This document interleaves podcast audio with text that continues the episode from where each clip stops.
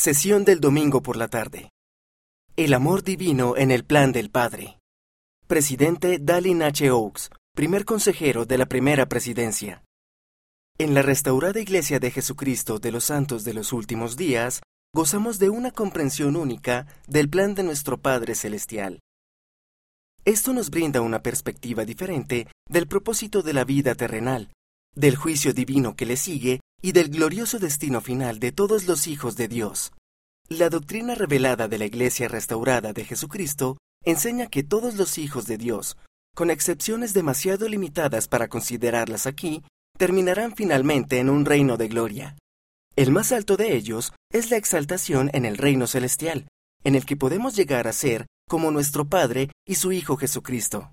La misión de la Iglesia restaurada es ayudar a todos los hijos de Dios a ser merecedores de lo que Dios desea que sea su destino final.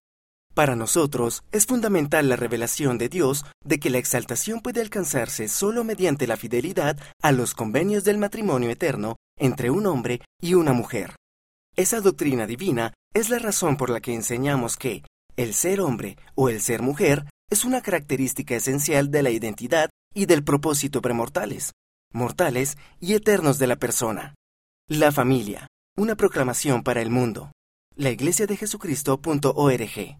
Afirmamos que la proclamación para la familia, fundada en una doctrina irrevocable, define el tipo de relaciones familiares donde se produce la parte más importante de nuestro desarrollo eterno. Debemos tratar de compartir estas verdades de la eternidad con los demás, pero con el amor que debemos a todos nuestros vecinos, siempre aceptamos sus decisiones. Tal como enseñó un profeta del libro de Mormón, debemos seguir adelante teniendo amor por Dios y por todos los hombres. Segundo Nefi, capítulo 31, versículo 20. Mira el discurso completo en conference.churchofjesuschrist.org. ¿Sabías que las escrituras comparan los tres reinos de gloria con el sol, la luna y las estrellas? Pero aún el más bajo de los tres tendrá una gloria que sobrepuja a toda comprensión. Doctrina y Convenios, sección 76, versículo 89. Dios desea que todos nos esforcemos por obtener sus más altas bendiciones posibles. Presidente Dallin H. Oaks